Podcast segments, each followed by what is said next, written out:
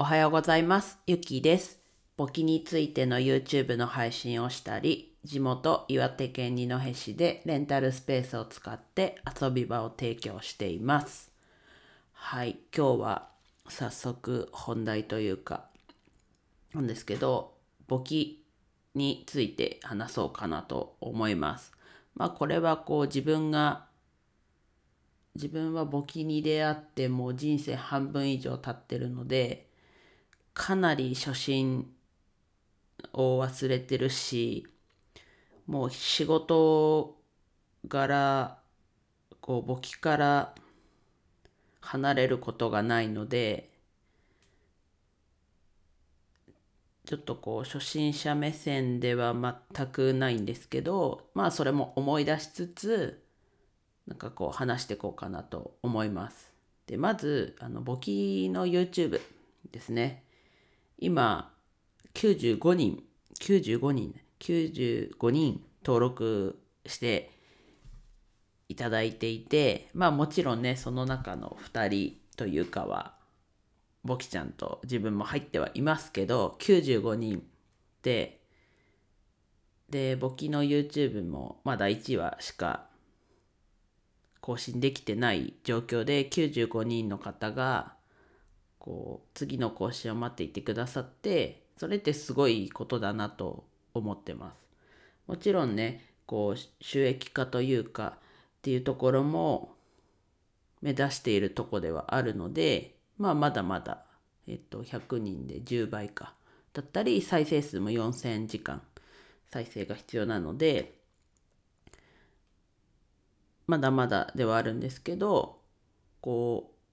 そのなんだろうな95人こう待ってくださってるっていうのを考えるとまあ需要というかはあるんだなっていうのを実感してます。で簿記は自分は高校1年生で商業科に入ったので1日1時間とか2時間とかは必ず簿記の時間がありました。学校自体は商業高校ではなかったので、商業科1クラスで、あと普通科5クラスっていう学校だったんですけど、最初はですね、もうクラスみんなもうよくわからず、で、簿記の担任もなんか怖くて聞けないみたいな状況だったんですけど、もうなんかね、新もう本当今でも思うんですけど簿記って新たな言語だと思ってるんですね自分は。なのでもうさっぱりまあ特に社会に、ね、出てないもう中学生から高校生になったっていう、ね、進学したっていうだけで新しい一つ増えてもう最初は全然分かんなくってかつこう他人に聞けないっていう状況でまあでもどのきっかけだったか忘れたんですけどまあ担任にも自分が言った記憶はあんまなくて多分他の人が言ったんだと思うんですけども分かりませんみたいな感じで言ったらなんか全然怖くなくって担任が。でそっからこうなんだろうな自分もだし他の人もこう理解をしてったわけででもやっぱりこうなんだろうな理解できない人たちも中にはいて1クラス43かな ?38394041?40 は中学校ですね。えっと高校は41人かな ?383940、うん、自分38番だったのでちょっと思い出し考えてみたら41人いてまあできる人もいれば分かんないっていう人もやっぱそこはね一クラスしかなくて差がすごいついてで自分はどんどんやっていくうちにこう数字がピタッと合わせるんですけどそれがすごい楽しくてあ向いてるなって結構いやいつだろうなま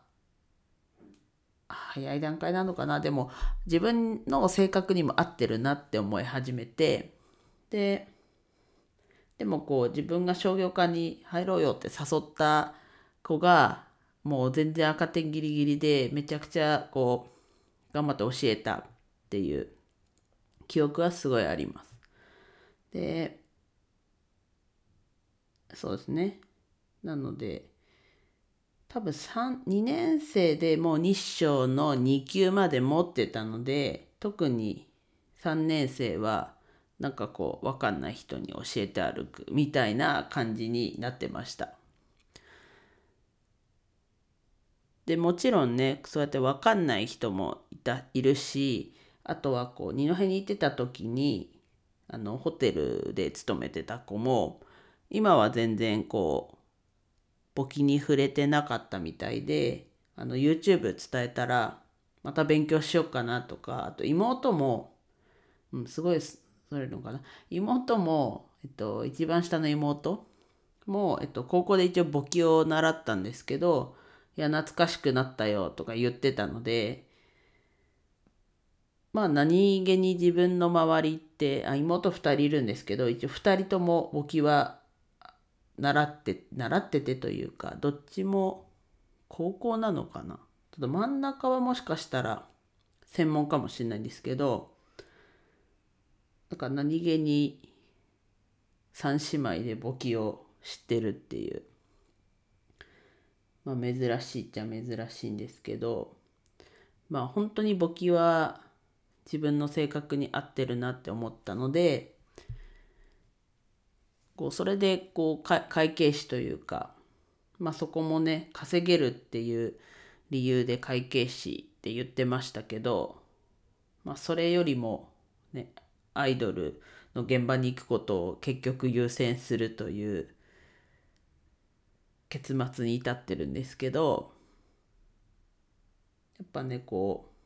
う簿記がもう高校1年生からもうずっと今に至るまで、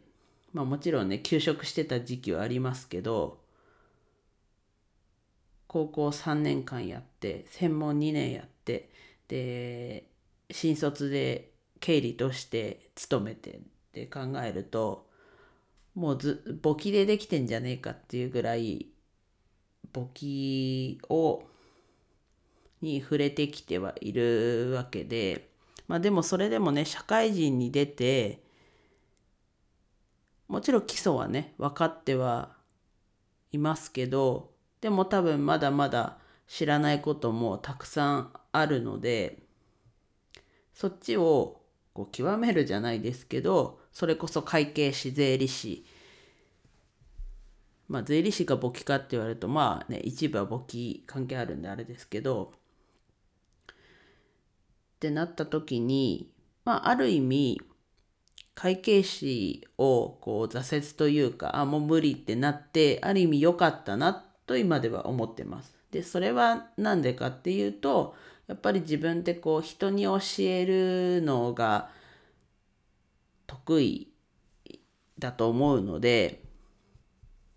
得意だと、うん、特に最近実感してるので、まあ、自分はこう教える方に回る。それもこうほぼ知識がない人というかに教えるってかんいう方に結局はそういう運命だったのかなとはちょっと最近思ってます。それはね、うんと、持ってる自分の持ってる知識のこうちょっとしかそれ使わないんじゃないかなっても思うんですけどやっぱこう教えていくうちにそれでも知らないことってやっぱ出てくるんですよね。でそれで新たにアップデートしてってどんどんどんどん自分なりに自分的にはこう人に教えることによってもどんどんどんどん知識分かんなくて調べたりとかとかあと今今どうなってるのかこうなんだろうな簿記のこうなんだなんだっけルールというか規定というかも知ることができるので自分的にはそういうこう知識の増やし方も含め教えることをほぼ無知の人に教えることの方が結局いいのかなと思ってます。なので引き続きまあ YouTube もそうですけどまあ本当は Twitter でもこう発信をしていきたいなとは思ってはいるんですけど大昔すぎて思い出せないので、まあ、そこはねもうちょっとこう思い出しながら思い出す時間というかも作ってこうツイッターでも発信していきたいなと思ってます。はい。今日は久しぶりにちょっと10分超えで話してみたんですけどまあ自分的な僕僕だって簿記のこう遍歴じゃないですけどをちょっと話してみました。はい。まあ今になって思うのは簿記は自分高校からやってきて本当良かったなって思ってるのでこうお金の教大河内さんの言ってるお金の教育を義務教育にっていうのにこうなぞらえてはいますけど簿記も義務教育に入ってたらいいんじゃないかなと。社会に出たら切っても切り離せないのってお金だと思うんですよ。で今後起業だったり独立するって考えたらやっぱり必要になってくると思うんですね。なのでうん簿記の勉強も義務教育に入ったらいいなと思ってはおります。はい。では以上です。フォローだったりいいね、コメントお待ちしてます。